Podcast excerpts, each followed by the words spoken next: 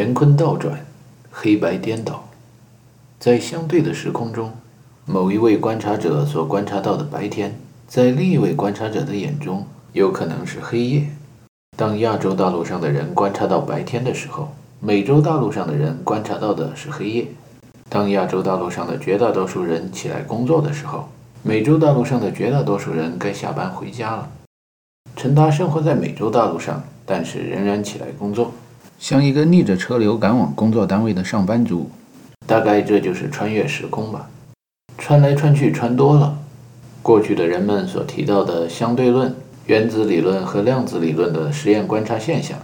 在日常生活中有悖常理，不容易观察到，等等等等的言论，都显得不那么真实，不再让人信服了。今天陈达上班的第一件事是妻子叫他起来去把女儿接回家。跟冰心 Crystal 经常在一起活动的小伙伴，有另外两个小女孩，分别是 Lillian 和 Hannah，还有另一个小男孩，就是 Papa Francisco 和妈妈 Francisca 的儿子。做老中的时候，祖上姓徐。名叫小龙，做老外的时候外号 Bruce，Bruce 李李小龙，Bruce 徐徐小龙，我们全都是龙的传人。四个孩子在陈达的面包车，也就是被有的人叫做商务车的这种交通工具的后面，刚开始还和和气气的过家家做游戏，走着走着颠簸颠簸，就开始慢慢的炸开了锅，抬杠争吵了起来。争吵的开始是因为 Hannah 看着自己的眼睛里好像觉得有东西，然后她调整眼球结构视网膜的位置，不断的聚焦向内、向内再向内。她这么静悄悄地用自己的眼睛观察自己眼睛的内部，引起了身边的 Crystal 的注意。What are you doing? Hannah 虚着眼睛说：“I'm trying to get a better look at all these little worms in my eyes. There are lots of them. I know, I know.” I'm weird. Crystal 安慰自己的朋友说：“You are not weird. I'm weird too. I often see people flying in the sky, but there's nobody there.” Lillian 不想落后，也加入了进来说：“I have my weird imagination too. I often think there's this naming guy all around places.” 几个小孩问他：“What's a naming guy?” Naming guy is the guy who names things. Naming guy say, this is a car, this is a bottle, this is a road, so we know what to call them. 最后，Bruce 作为下一代众小孩中唯一的男子汉， 争强好胜之心上来以后，不负责任地说了一句：“That's not weird. I'm weirder than you are.” 几位女同志七嘴八舌地要他摆事实、讲道理、拿出证据来的时候，他却支支吾吾的，显得不知道该说什么。天渐渐黑了，陈达把车灯给打开。Bruce 这个小男子汉好像得到了成年男子的提示一样，说了一句：“I often think light of every car will just shoot into the sky and travel in the universe forever and ever。”作为学好数理化、走遍天下都不怕的八十年代新一辈的代表人物，陈达好为人师的性格上来以后，决定不负责任地糊弄糊弄下一代小孩。给他们普及一下地球与空间科学的基本常识。Well, Bruce, you guys live in an atomic age. It's time for you to know a few things about theory of relativity. First of all, the light doesn't shoot into the sky, travel a straight line. It will always go by a curve eventually. Second, if it travels into the universe far enough, it will be absorbed somehow. Nothing can travel forever and ever. Bruce 彻底不理陈达的第一个观点，对着他的第二个观点发出了无情的嘲笑。 哈哈哈！Light doesn't get absorbed, cause there's nothing in it。他这么说完以后，所有的小孩都热情地加入了嘲笑大人的制作笑声机和笑声片段的生产过程中，将老一代的愚蠢和无知尽情地审批、揭露和玩笑以后。再想平静下来做他们过家家的游戏的时候，陈达已经把他们带到家了。到了家，恒玉已经给几个孩子的家长打过电话了，有的家长已经等着，没来的家长很快也来了。谁的孩子谁带走。很快，妻子和孩子也睡觉之后，家里恢复了一片寂静。陈达又要开始一天的工作了。首先穿上跑步鞋，然后在门外的小区来来回回绕圈跑一个小时。一出门想到了小时候语文课本里边学到过的一篇文章：孔子东游，遇两小儿。两个小孩在那儿辩论，太阳究竟是早上的时候还是中午的时候离地球更近。辩论了半天没得出结果，叫孔子做裁判。孔子认真地裁判了一下，然后以严谨的治学态度告诉两个小儿：“这裁判工作没法做。”两小儿笑曰：“孰为汝多之乎？”陈当心里边想：孔子。圣人，而且人家是以严肃的态度跟小孩们过家家，仍然被小儿们嘲笑了一番。自己从来没有严谨的治学态度，而且跟小儿们过家家的时候也没有认真对待人家，想着只是糊弄，那还能不被嘲笑吗？怪不得相对于孔子的时空来说，往事越千年以后的李白会给老一代再次发出严正的警告：宣父犹能为后生，丈夫未可轻年少。老学究们被小儿们不断嘲弄的过程，看来是实时发生的。现在进入了量子时代，人们观察太阳的大小，可以以地球、太阳、银河，甚至所有的星系、整个宏观的宇宙为参照系统。孔子东游若遇上了薛定谔、爱因斯坦、狄拉克、Bertrand Russell、Ludwig Wittgenstein 以及 Stephen Hawking 等等等等，在时间和空间上都更加遥远的一帮小儿。会受到小儿们怎么样一种无情的嘲弄呢？三十年河东，三十年河西，来而不往非礼也。陈达回到家里，心里边无缘无故的有了一种写实验报告的冲动。相对于阿基米德、欧几里得、哥白尼、布鲁诺、伽利略、笛卡尔、斯宾罗莎、牛顿、康德、麦克斯韦尔以及马克思，陈达觉得自己是地地道道的一小儿，加上自己儿时的小伙伴们。便有了一群离古代圣人们时间和空间上都很久远的小儿班集体，或者也可以说小儿科集体吧，反正是一个群。该如何嘲弄西方的圣人们？孰为汝多之乎呢？陈达把实验报告的名字就定成了 Bruce 所说的那句话：“There's nothing in it。”写完之后又给了一个标题：“悟空。”标题想好了，陈达觉得这个实验报告得用未来的世界语来写。陈达想进入量子时代，所谓的世界语就是混合语言。用混合语言写文章其实并不是一种新的问题。托尔斯泰的《战争与和平》，维根斯坦的《逻辑与哲学》，都是在一种方言中夹杂着另一种方言写成的。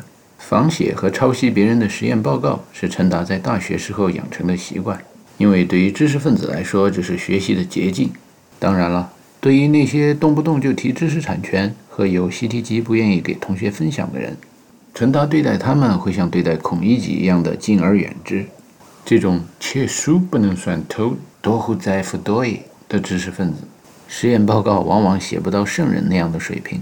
他们在创造力和想象力这些方面要缺失一点。抄他们的作业，答案中漏洞百出，错误容易被老师发现，抓个现行。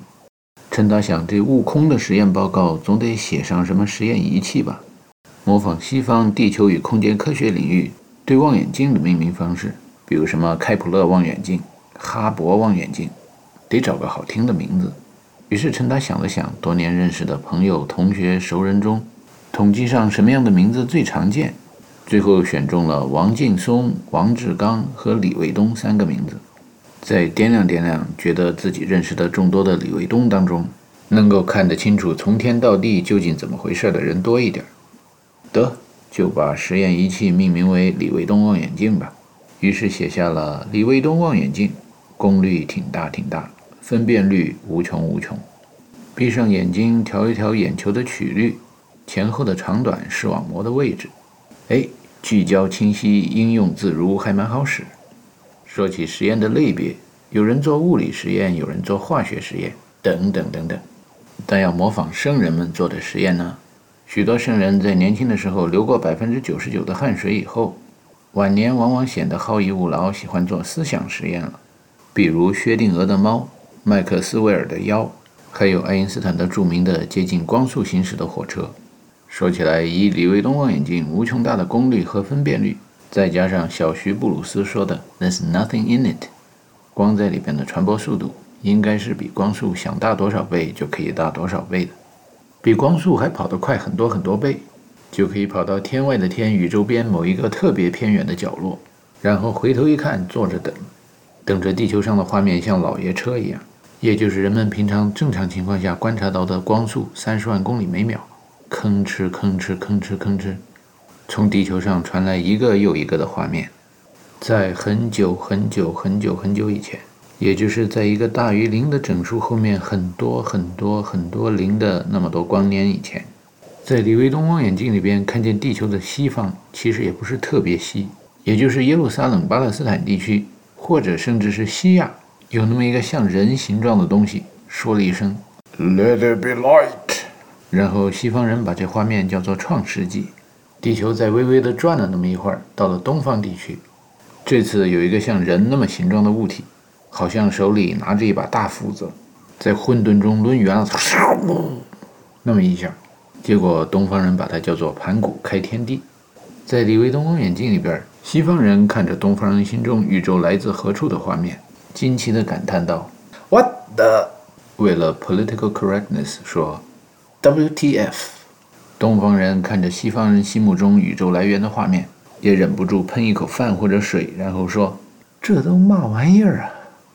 在李维东望远镜中快速调焦以后，移到另一个时空，比如二十一世纪量子时代，用测不准原理来矫正一下，那么历史应该肯定是测不准的。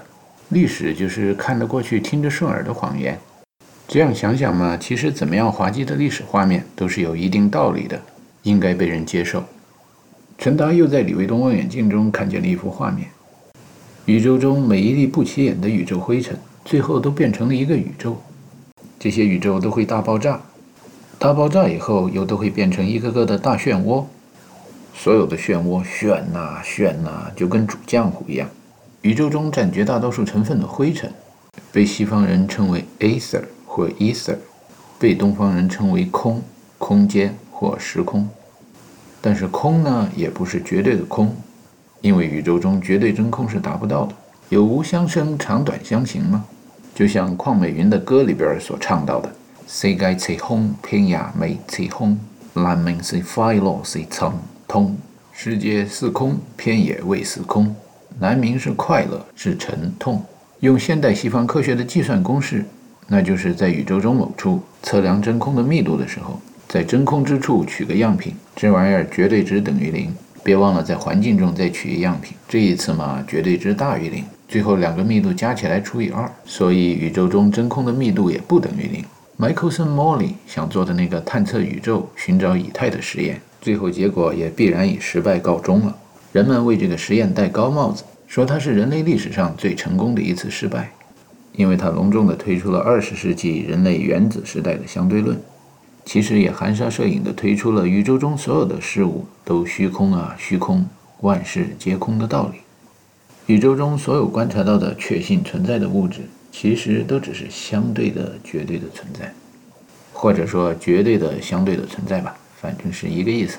测不准原理嘛。似空而不空的宇宙灰尘，在宇宙的大漩涡中不断的旋转，经过那些量变到质变的变化过程，空物质。渐渐的就会形成元素周期表上原子序号从小到大的元素，所以宇宙中什么氢元素、氦元素特别多。越是靠着漩涡的中心密度越大，也就是重的元素越多。氢、氦、锂、铍、硼、碳、氮、氧、氟、氖。元素周期表里边越到后面原子序数越大的那些物质，越没人记得它们的存在，因为不常见而且不稳定，连爱因斯坦都不记得。有记者向艾老问起某重金属元素，艾老说那种元素是属于工具书的。翻开那些工具书，这么一看，啊，元素周期表好看，好像某儿童想画个波浪没画完。这个波形两头高，中间低，两头高的一边叫金属元素，一边叫非金属元素，一边得电子，一边失电子。中间低的一大群，有时失电子，有时得电子。还有一大群铁系元素产生游离电子，铁系元素的最外层游离电子活跃，就指着两个方向：正负、阴阳。抽象的说，我们在宇宙中观察到的物质就是这些。李维东望远镜其特点就是抽象的性能比较好。抽象的看每个漩涡中嘛，比较轻的不成形的物质多，然后一旋一旋旋出一些有形状的越来越重的东西。以太阳系为例，离漩涡中心远的，有一圈像泡沫一样的，大家不知道叫什么星的，类似小行星带的外小行星带。老外将它命名为 Kuiper Belt。老中嘛还在编神话和传说，也许将来给它取个好听的名字，比如大胖子李卫东生活好了以后，想减肥怎么减肥都减不下来，越锻炼越想吃，吃的越多肚子越大，肚子越大还越想减肥越想吃，都是因为自己对自己太没有约束了。肚子上系了一条泡沫的腰带，Kiper Belt，在太阳系中从 Kiper Belt 往里走。过了泡沫的腰带是许多泡沫的球，典型的就是土星和木星。这些行星组成的元素大部分都很轻，所谓轻也就是密度小，但有时密度小夹不住体积大，所以在这些抛松抛松的所谓远日行星的核心部分，压强和温度都还是比较高的。压强太高，温度太高就会产生热核反应，裂变聚变聚变裂变。这么来来回回数不清多少个回合之后，远地行星和近地行星一样，内部都会最后平衡为铁系元素。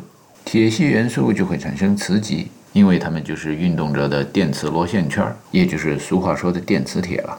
所以这个雷神呐、电神呐，可能风神、水神，在李维东望远镜里边看着，不光地球上有，许多行星上也都会有。远日行星接着往漩涡里边旋。过了一个叫小行星带的另一圈泡沫一样的皮带，老外叫它 asteroid belt。接下来靠太阳近了，这就是火星、地球、金星、水星，也就是所谓的近日行星。这些行星组成的元素要重一点，既然重了，不全都是氢和氦了，那就会有硅呀、有碳呐、有氧啊，还什么氮、磷、钾等等等等。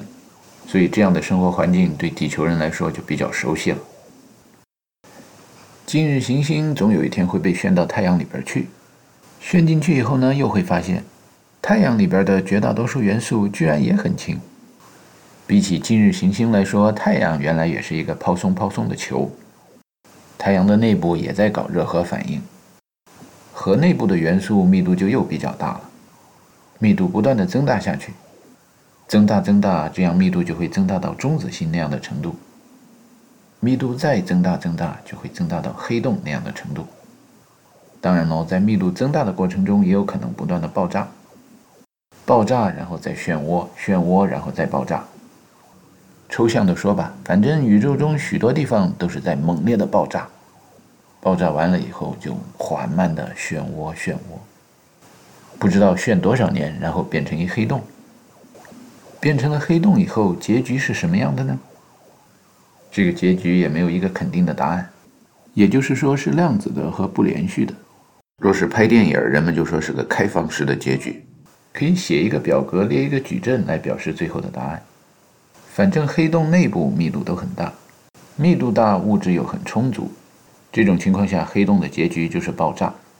密度很大，但是又没有几斤几两啊，所有的物质都已经化作红泥，碾作尘，以不可见光的形式辐射出去了。这第二种情况下，黑洞的结局就是一粒宇宙灰尘。也有可能有人把它叫以太，也有可能有人把它叫做空，反正就是空与不空，取个加权平均。爱因斯坦说的那种宇宙学常数，将来按东方人的传统神话传说，黑洞的这种变成了宇宙灰尘的结局就应该叫悟空。而那些在今天还持有大爆炸理论的宇宙观的人们，在李维东望远镜中看到的究竟是什么现象呢？红移究竟怎么解释？Every point on Earth is the center of its own horizon。在成吉思汗横扫欧亚大陆那段时空的前后，有一个叫 Roger Bacon 的英国人曾经说过这么一段话。那是他在二维的坐标系中对宇宙的观测所记录下来的实验现象。到了二十世纪，人类能够上天入地以后，用实验仪器和光谱代替人的眼睛。对三维、四维的时空做出观测。Every point on Earth is the center of its own horizon，就变成了红移现象。陈达在李维东望远镜中观察了相对的一天，把宇宙从开始到结尾的过程在实验报告上写下来以后，觉得累了，于是，在虚拟的世界里离开天文台出去溜达一圈。当然，所谓出去溜达一圈，也就是离开虚构的故事。回到了现实生活中坐着的一把太师椅上。这把太师椅是一把摇椅，陈达靠在上面来回摇动。想起了若干个时空之外有一个叫 Mark Greenberg 的人，继副总裁，海浪把战舰轻轻地摇，还有苏小明，军港之夜，以及在无产阶级文化大革命，嘿，就是好，就是好呀，就是好，就是好，那样简单粗暴的旋律之后，一句军港的夜啊，静悄悄。这么一段平淡无奇的旋律和歌词，能够使一个素颜淡妆的女中音变得大红大紫，会使得一代封闭窒息的年轻人有着漂洋过海的向往。啊，原来这就是量子纠缠。陈达想起了二十世纪最重要的哲学研究成果之一，那就是语言描述的是人的大脑内部可以清晰看见的。不知道 Ludwig Wittgenstein 在德语里边是怎么说的？在他的双语版本里边，英语说的就是 “What can be said can be said clearly; what cannot be said must be kept in silence.” 这时，陈达觉得，原来现实生活也是在李卫东望远镜之中。现实世界是物质的，虚拟的世界是量子的。物质的世界充满了有形的可粒，数字的世界则充满了旋律和波动。受到波粒二象性，颗粒是无法从一个时空传到另一个时空的，但是波动、旋律、量子、数字、情感和纠缠这些虚无的东西，无论相隔多么的遥远和久远，即使在八竿子打不着的看似毫无关联的时空之间，如同继父总裁苏小明和自己眼前的书房，这样毫无关联的时空之间。量子纠缠也是很容易的就发生了，而且传播来的信息应该说接收的准确无误吧。反正宇宙是量子的，测不准的，概率的嘛，收到的信息的可信度还是蛮高的。当爱因斯坦说量子纠缠使物理世界闹鬼了的时候，他的描述是百分之九十九点九九九的正确的。其实艾老对于量子纠缠的抽象描述，统一了人世间和鬼神界。所遵循的物理原则，用 Stephen Hawking 史先知的抽象总结来发言的话，这句话是 “We would know the mind of God”。回到量子纠缠的李卫东望远镜中，再观察下一幅宇宙中的实验现象，会发觉人生是一场血泪的战斗，同时又是一场滑稽的儿戏。为什么人生是一出儿戏呢？仁者见仁，智者见智。因为李卫东望远镜的制造商，往往是两小儿辩日的那种故事里边顽皮的儿童。猴哥，猴哥，你真了不得，五行大山压不住你，蹦出个孙行者。西方人观察到的神圣的宇宙形成的创世纪的故事，关于人从哪里来，宇宙为什么存在。究竟是个什么模型？这些严肃的在宗教、哲学和科学的圣殿里边讨论的问题，在许多东方儿童的脑海里，回想起第一次看《大闹天宫》的时候，好像就有了答案。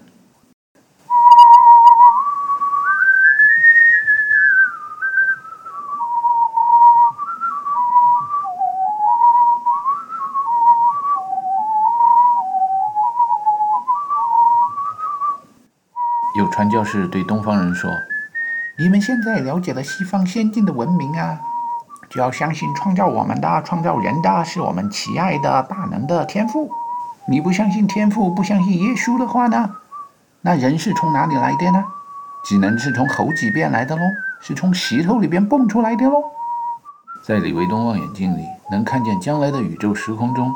有孙悟空的崇拜者争先恐后的举手发言：“哎哎，我我就相信这个，人就是猴子变来的，猴子就是从石头里边蹦出来的。”当然，这是一种简化的说法。若是用科技写作的语言描述，发表在《Nature》或者《Science》那样的杂志上的话，应该说人是从灵长类动物进化来的。低等生物进化到高等生物是一个漫长的过程，而从无机物。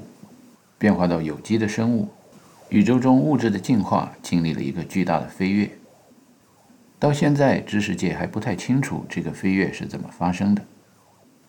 如果把李维东望远镜移到能观察到16世纪末，也就是大概离现在五百多光年的地方吧，再正负个几十年，就会看到地球上传来的画面是有一个叫布鲁诺的人，在哥白尼提出日心说以后，一激动想大闹天宫。他提出，不仅地球不是宇宙的中心，太阳也不是宇宙的中心。宇宙应该是无限的，宇宙中不一定有外星人，但是有很多外星的生命，它们都叫动物，animal。Animal animates, anything animates has life。这样的理论自然的把基督教的天宫给闹翻了。水火草木，无机到有机的世界，无机物和有机物都有了生命。某一种生命形式对另一种生命形式。谈起话来，比对牛弹琴还更加的对牛弹琴，因为寿命不一样，谈话的频率也不一样。布鲁诺提出了他的宇宙观和生命观之后，不久就被宗教法庭给烧死了。西方的基督徒谈到耶稣的时候，有很多相信耶稣还会再一次来到现实生活中。可是当东方人问到他们，如果耶稣再一次来到世上，他应该长得是个什么样才能让你相信耶稣就是耶稣呢？这个时候得到的答案就会千奇八怪、五花八门，弄得谁也搞不清楚耶稣的鉴定特征 （identity） 究竟会是什么。其实布鲁诺就很像耶稣，给了世间万物从无机物到有机物生命，挑战了 Pharisee，然后被迫害致死。死了以后，大家也不知道他就是救世主。直到不少人传福音，一传就传好几百年。然后有人说：“哎，别说，还真像。”这大概就是人们传说中的耶稣第二次来到世上的纪录片。耶稣说过：“上帝在他家里是行不出神迹的，老有人跟他窝里斗。装神弄鬼的人一般生活在人们身边，大家都说：‘你谁呀？’自我感觉那么良好的。”某一天掉中央了，或者被捧上神坛了，大家都说：“哎呦，那是真神呐！”打小我看着这孩子就不一般，然后胡吹海吹的编一通故事之后说：“这他当年用过的尿布，当古董卖给你好不好？”把李卫东望远镜在移动几十个光年以后，后来的纪录片传过来的画面里边有一个叫伽利略的人，他说：“数学是上帝描述宇宙的语言。”上帝要描述宇宙，就不会算数、加减、乘除、一二三四五那样的小儿科。数论，哥德巴赫猜想，x y z 或者 x y z t，无论是简单的数字还是简单的坐标轴，要用来描述宇宙都是远远不够的。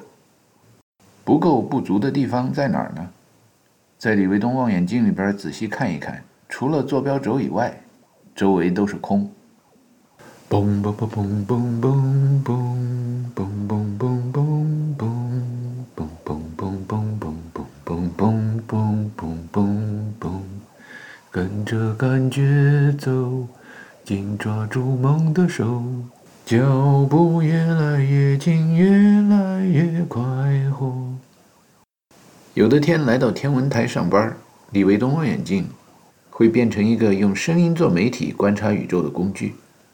声音容易使人感受到频率，频率容易使人感觉心脏随之而跳动。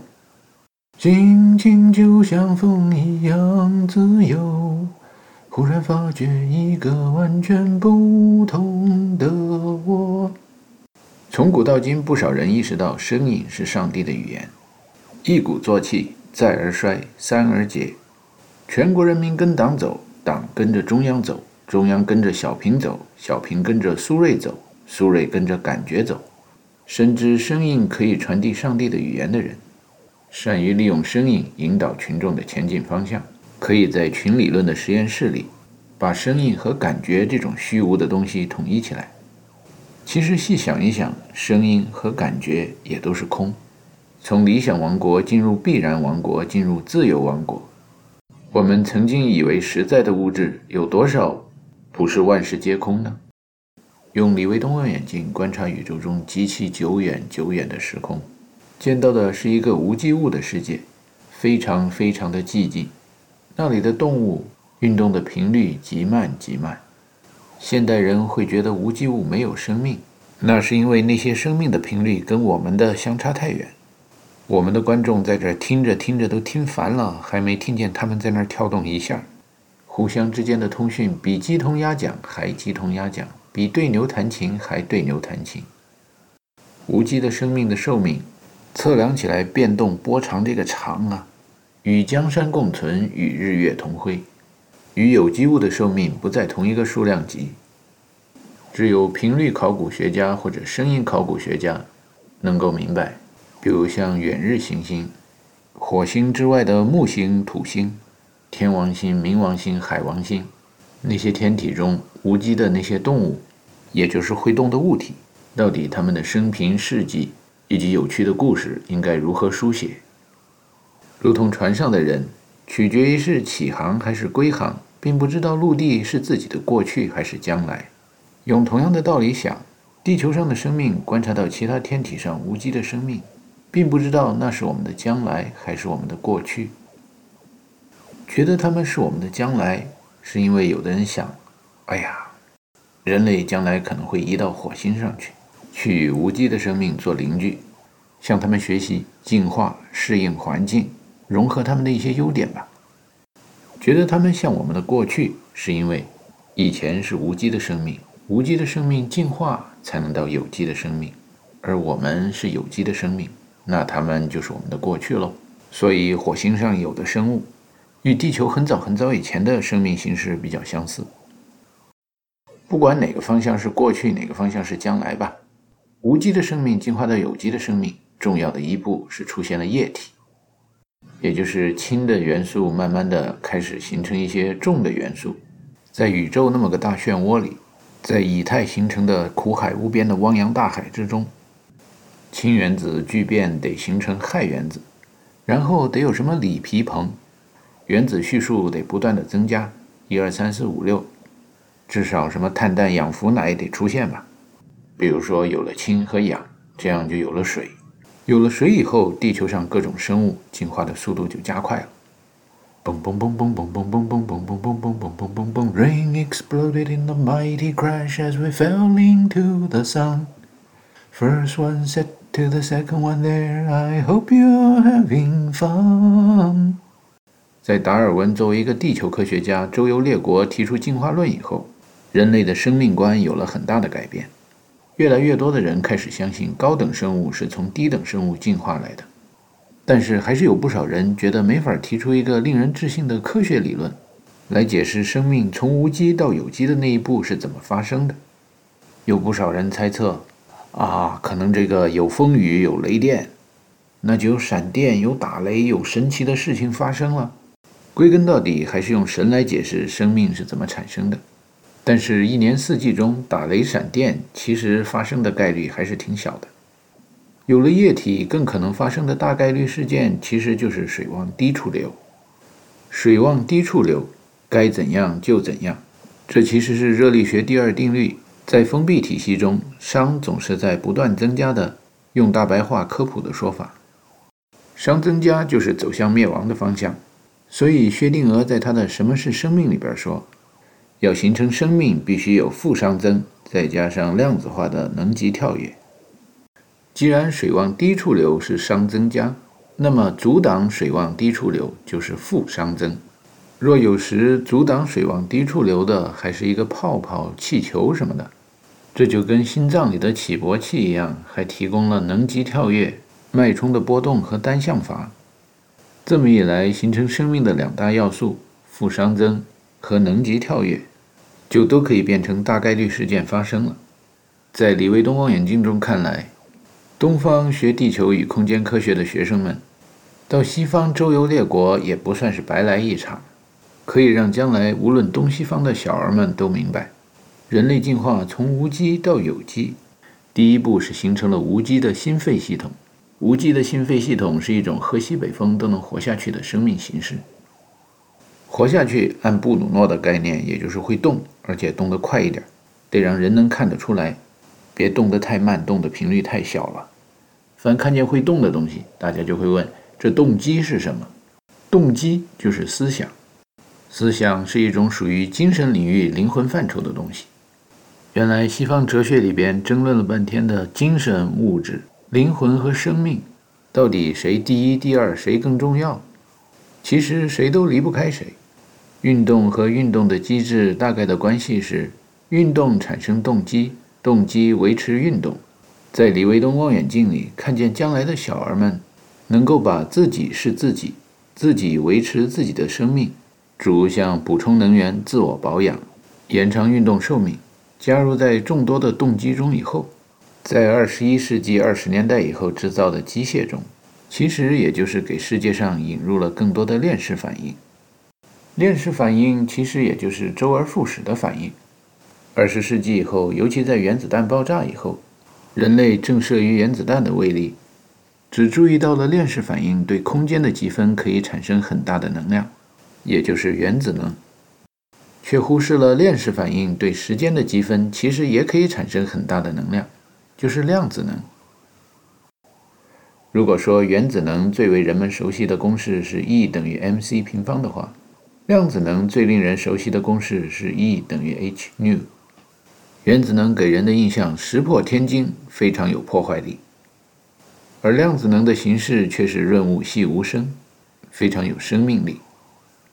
量子能的开发利用其实历史久远，但是 cogito ergo sum，思故在，以前没怎么想过，也就没意识到某些东西的存在。数学是上帝的语言，上帝的加码解码系统比较复杂难懂，而且上帝是全能全知全在的。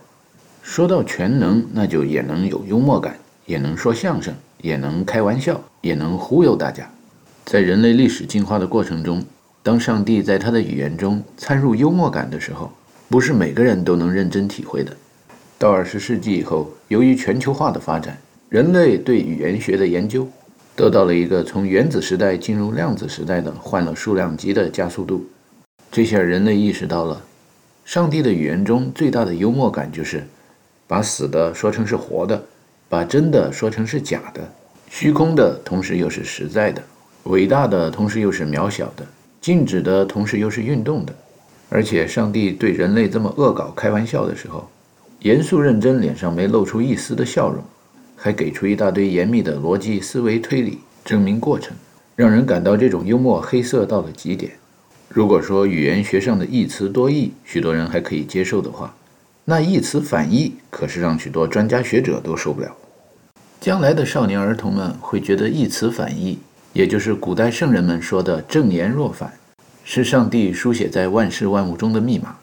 他们会像今天的儿童疑问古人为什么那么难理解日心说一样，嘲笑今天的人为什么那么难理解死了同时又是活着的薛定谔的猫，在这儿同时又不在这儿的概率存在的电子云，是真的同时又是假的非见不动的测不准原理。将来的儿童们在李维东望远镜中。观察到二十世纪和二十一世纪初的人类，最感到毁三观的地方，是质疑我们为什么对于“天定圣人，人定胜天”这样的语言，在解码翻译的时候，只明白了上帝说的“神创造了人”的意思，却忽略了上帝在这段话中也加密传递了“人创造了神”的信息。宇宙究竟来源于一个 singularity 还是 duality？东方人的时间观、生命观、宇宙观。若是用声音考古的方式研究的话，那当然是来自 duality，对的，对立的对，而不是独立的独。西方人抓住东方人的把柄问：为什么 duality 你一定要念成对，而不念成独呢？东方学者回答道：对呀，对呀，对呀，因为对是对的，独是有毒的。现在明白一词多义、一词反义的妙处了吧？要是单从语言的读音这一维的思维来考虑的话，西方文明要跟东方文明讨论哲学问题，你搞什么搞？你怎么搞？从进化论的观点看，一种时间观、生命观和宇宙观都建筑在 monotheism 和 singularity 上的文明，而且还走向闭关锁国和孤立主义的方向，会在领到了很多诺贝尔奖之后，最终获得达尔文奖。想要避免获得达尔文奖。也就是避免在进化过程中被淘汰掉。从原始社会以来积累的所有的生命的智慧告诉我们，要想走路就得看路，要想走向将来的就得时不时的看一看将来，要想有个好的将来呢，就得好好的多看看将来。用什么工具观察将来比较好呢？当然，到目前为止最先进的装置就是李维东望远镜了。李维东望远镜里边用于观察的媒体是光，在英语里边，光就是轻的意思，light；在中文里边，光就是空的意思，empty 或者 emptiness。这么说好像总感觉有点不太确切。Light 既是一个名词，也是一个形容词，而 empty 最常用的情况下只是一个形容词。另一个谈到空的英语单词是 vacuum，这个既可以做名词，也可以做动词。还有古文里谈到空是 ether，也就是我们看到的宇宙空间吧？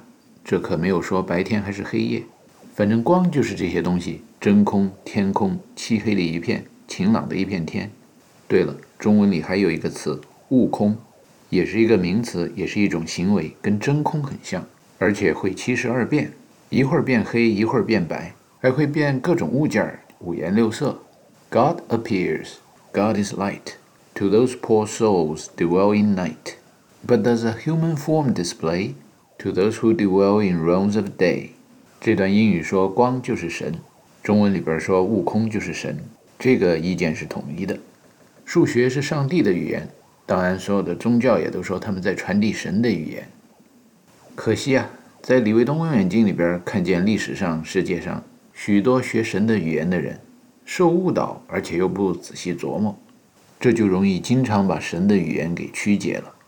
比如吧，欲练神功，引刀自宫，许多人就瞎理解，也就是照着字面意思理解，照着字面意思这么干了，那神功还练个屁呀！所以呀，不曲解，体会真谛，就是要透过现象看本质。读到一个字的时候，知道一字反义；读到一句话的时候，知道一句话也有可能就在表达相反的意思。古代的宗教是古代圣人们解释上帝的语言，现代的科学是布鲁诺被烧死以后，当今的大师们在解释上帝的语言。所以在李维东望远镜里边看，欲练神功，引刀自宫。说的那意思是，如果想要了解神是怎么工作的，全知全能全在，那就需要看破红尘，抛掉私心杂念，也就是得悟空，得搞一点光学研究。瞧人艾尔伯特·爱因斯坦，一九零五年悟空了，琢磨什么布朗运动啊、以太呀，发表了一系列关于光的文章。E 等于 mc 平方，这个其实是在说，如果原子遇到真空会是什么情况？E 等于 h nu。或者 E 等于 hf，这个是在说，如果量子遇到了真空会是什么情况？原子也就是物质遇到真空，那就一点阻力都没有，彻底自由，没有阻力的情况下，不加力也会做匀速直线运动。若要加一点力的话，那加速度就会达到太阳系中的上限，也就是说，一秒钟就从零加到了光速。根据牛顿第二定律，力等于质量乘以加速度，也就是 m 乘以 c。在真空的情况下，这么大的力量能使物质行走多远呢？完全真空的情况下没有阻力，那行走的距离也能达到太阳系中的上限，也就是光速乘以一秒等于 c。做的功或者具有的能量等于力乘以距离，所以在真空的情况下，有物质原子能就等于 mc 再乘以 c，也就是 mc 平方。在没有原子只有量子的情况下。也就是没有物质，只有数字的情况下，这是真正的空空如也、光溜溜的真空的实验条件下，真空究竟拥有多少能量呢？有一个叫马克思·普朗克的人，曾经研究过一种叫黑体辐射的东西。他的想法是，如果不把光理解为西方人理解的那种 light，也就是轻于鸿毛，而理解为是东方人所想的那种 vacuum，也就是真正悟空，那么很轻的东西质量还是大于零的。大于零的质量乘上光速的平方，得到的结果还是一个不小的数值。这样的能量容易测到。而要测量 vacuum 有多少能量，也就是悟空的空、真空、黑体能辐射出多少能量的话，必须采用其他的办法。普朗克后来想出来的实验方法其实原理很简单，就是测量不同颜色的物体吸收多少能量，再测出放出多少能量，然后相减。得出的结果就是净辐射出来的多少能量。从白色、紫色、蓝色，许多许多颜色以后，一直测到黑色的物体，把它们放出来的能量绘制成一条曲线。用普朗克的话说，他都没怎么想，就把它绘成的曲线的斜率写成了一个常数，这就是伟大的普朗克常数。一九零五年，爱因斯坦也没怎么想，就把伟大的普朗克常数放到了他的伟大的光电效应实验现象的解释中。光电效应和黑体辐射的实验现象得到的能量的结果是一样的，能量等于普朗克常数乘以频率。爱因斯坦把这些能量解释为光子激发出电子所产生的能量。按照普朗克的黑体辐射的实验设计，这些能量应该是黑体吸收了大量的能量以后。不想释放出而不得不放出的一点点微弱的能量，为什么一定要放出那么点能量，留都留不住呢？因为真空对周围的物质吸引力太大，即使黑洞这么个理想的黑体，跟真空拔河，不小心也会有一点能量辐射出来了。所以宇宙中绝对的真空是没有的，即使离所有的物质很远很远的空间，只要有真空，就会把物质吸引过去。另一个极端，即使离密度很大的物质很近很近的真空，黑洞的吸引力再大，真空也能从里边把物质吸出来。宇宙的背景辐射是比看破红尘红移红移再红移不知道多少倍的看不破的黑尘。能量虽小，但总在那儿。伟大的狄拉克在伟大的爱因斯坦提出了伟大的光电效应的理论以后，提出了物质分到极小极小的时候。会存在一种不可再分的基本粒子，这种离子就叫量子 （quantum），复数 quanta。关于量子力学的开端有许多种说法，这是最普遍被接受的一种。数学是上帝的语言，上帝既然要创造语言，那还有什么语言不是上帝的语言呢？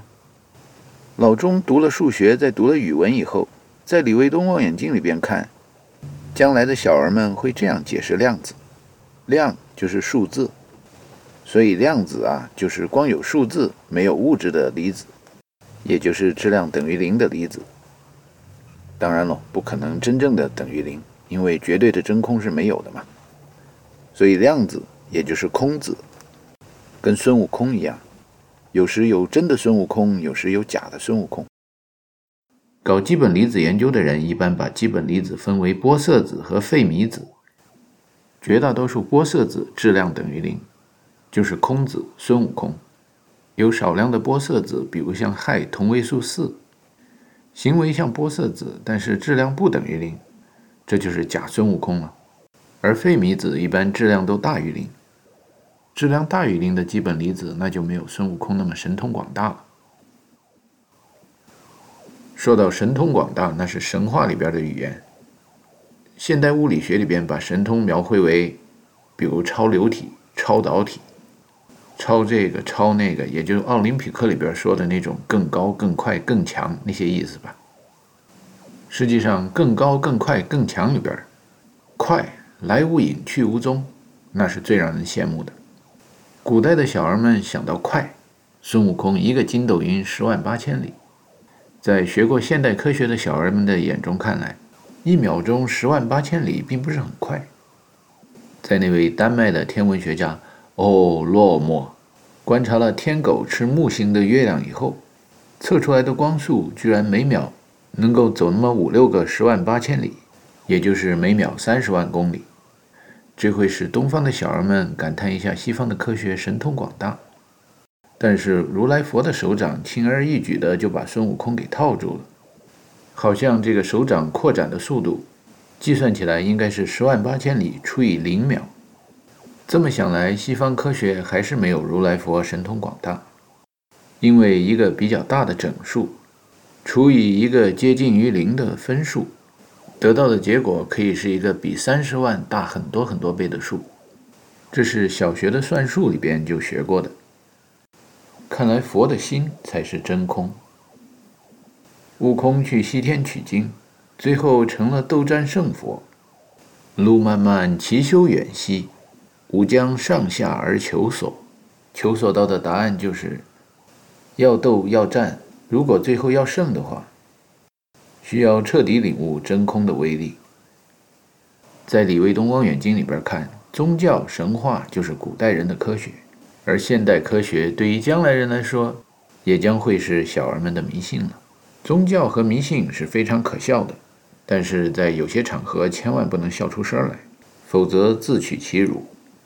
宗教迷信是需要好好琢磨、好好领悟的，但是由于许许多多的人在许多错误的场合非常虔诚地去崇拜和供奉不恰当的神，导致了人类历史上绝大多数的惨剧。以上的一分为二的想法，正言若反的陈述句，真的同时也是假的。死的同时也是活的，无论怎么说都是有理的，但是又无可反驳的确实存在的实验现象，是生活在二十世纪的时空中的人，对于二十一世纪二十年代以后的时空，存在着的最大的有疑问和不解的地方。Cogito ergo sum，思故在，意识到了就诞生了。文章本天成，妙手偶得之。二十一世纪二十年代以后最大的变化，便是以前认为不存在宏观世界中的量子现象，被人们意识到。人们意识到了量子理论中提到的所有的现象，在宏观世界中都是存在的。因为会编程序的人越来越多，也就是学电脑的人越来越多。上帝的语言，也就是上帝的加码解码系统，被越来越多的码工码农用加码解码的坐标系参照系系统不断的观察。仁者见仁，智者见智。学电脑的码农观察上帝的加码解码，渐渐的也就明白了上帝的大脑是怎么工作的了。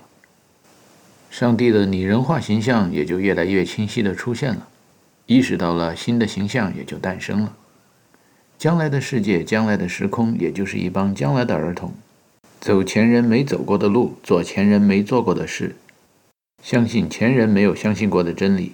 领悟前人没有领悟过的真空，但是由于天圆地方的道理，所谓前人没有领悟的真空，也就是绕了一个大圆圈之后，前人以前的很前、再前、再前的古人领会到的真空。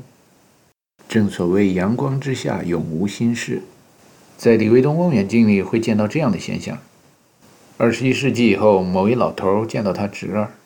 谈起了所有的量子状态都是测不准的，都不是单一的量子状态，而是至少存在两个队友的向量空间中的。侄儿不耐烦地说：“哎，叔，你是学理论物理的，我是学文科的，你一谈什么量子啊、对偶啊，我听着我就头大，我一下就懵了，太高深了，我听不懂啊。”过一会儿叫过他儿子来说：“哎，来来来来，给爷爷背一段唐诗。”儿子听过一个叫完事的播客，受过量子理论的科普教育，一边背唐诗，一边对爸爸一翻白眼，心里边想：什么叫队友的向量时空都不知道。白日依山尽，黄河入海流。心里边想，前一句描写的是天文现象的向量时空，后一句描写的是队友的地理知识的向量时空。欲穷千里目。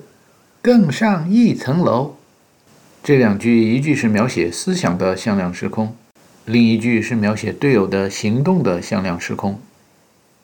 登鹳雀楼的前半部分描写的是日落黄昏、夕阳西下的自然景观，队友的后半部分描写的是君子自强不息、奋发向上的奋斗精神。二十一世纪的小孩读完《登鹳雀楼》以后，至少会发觉，根据以上的三套坐标系，六个队友的向量空间。鹳雀楼至少同时处在六种量子状态中。如果把这些量子状态描写成《西游记》中的悟空的话，六个量子状态就好像孙悟空分成了六个。不过，《西游记》中提到悟空的分身法的时候，没有强调分身以后的悟空。如果画在课本上的话，每分一次就应该所有悟空的透明度都增加一些，这样才能从神话故事中走入现实生活中的物质世界。就比如高中课本中的电子云，说成是一种概率波，把所有的概率加起来是百分之百，越透明的地方出现的概率也就越小。如果想象悟空七十二变、一百四十四变能变成电子的话，在施展他的分身法术以后，悟空在不同的空间出现的概率也应该是越透明的地方出现的概率越小，越不透明的地方出现的概率越大。总的概率加起来为百分之百。宇宙中所有的物质，所有的生命，无论是有机的还是无机的，按照上帝的语言，也就是放到数学的坐标系和参照系之中，然后加码解码解读一下之后。就可以读出至少同时处在两个对偶的向量空间之中，也就是老钟说的“一有太极，是生两仪”。对老外可以翻译成英文说：“Change has ultra extreme, thus there are plus and minus infinity, two directions。”无机的物质在宇宙的进化过程中处在真空和黑洞之间，也就是密度特别小和密度特别大的状态之间。所有的状态概率加起来等于百分之百，就好像著名诗人臧克家说：“有的人活着，他们已经死了；有的人死了，他们还活着。每个人每一时刻都处在死了和活着的状态之间，同时处在两种状态中的概率加起来为百分之百。如果说一个人被黄土埋了半截、四成或者六成，那么还没有被黄土埋的概率就是半截、六成。”或者四成。说薛定谔的猫同时既是死的也是活的，在二十世纪，即使第一流的科学家也会嘲笑这种现象。但是上士闻道，勤而行之；中士闻道，若存若亡；下士闻道，大笑之。不笑不足以为道。二十一世纪的小儿不知不觉中，发觉薛定谔和爱因斯坦居然也被划分到了下士闻道，大笑之。不孝不足以为道的那一类人中，刻舟求剑，楚人有涉江者，其剑自舟中坠于水。刻舟求剑的故事，几千年来告诉着中国儿童“求剑若此，不亦惑乎”的道理。可是，如果那把剑是掉在船里边呢？那么，那位刻舟求剑的人必定被大家称为是天才、巨人、大师。哥白尼。伽利略、牛顿、爱因斯坦，现代科学的研究中，都是从在交通工具内建立坐标系，然后求解问题，娓娓道来阐述他们的理论的。到了爱因斯坦，把欧洛莫在天文现象中观察测量出来的光速，定为是宇宙中所有物质，包括光所能传播的最快速度，然后就给大家讲出了一个相对论的故事。实际上，也就是在我们所处的太阳系中。标注了一个刻度。按照大乘佛教“苦海无边”的说法，在宇宙中，人类只不过是坐着太阳系这么一只大船，无时无刻不是在银河中随着洋流飘荡。爱因斯坦在这种普度众生的交通工具内刻了一个刻度，光速每秒三十万公里。可是，在这艘大船的外面的观察者，在李卫东望远镜中看来，众多的小儿会不会觉得舟以行矣，而剑不行？求见若此，不亦惑乎？亦有太极，是生两仪。人或事物，无论在宇宙中的哪一点，无论是东方的宇宙观中的宇和宙，还是西方的宇宙观中的 universe，至少逃不出两个对偶的向量空间，也就是所有的生命和存在，至少需要对偶的阴阳两种状态的平衡，才能健康的持续发展下去。而且说到阴和阳，很像代数里边的 x、y、z 的符号，比如阴代表内，阳代表外，阴代表地，阳代表天。或者更复杂一点的说，x、y、z，像是抽象代数中的矩阵、集合、结构，还有编程语言里边说的 object，对象或者物件。这么多复杂的符号呢，其实简单的说，就是思维里边的维那么一个字。同种同类构成同一维，无论那些姓某名某字某某号某某某的某教授如何渲染维的复杂性和重要性，所有东方的少年儿童们从小学算数的时候，老师就已经教过，单位不同的数是不能相加的，单位相同的数呢就可以相加了，就属于同一维，包括这单位是悟空的单位，没有单位也可以相加，比如一加二等于三。这就老百姓用大白话说，陈景润证明的哥德巴赫猜想，就他在证明一加二等于三。当然说陈景润在证明一加二等于三，写文章不能那么写，挣不了多少稿费。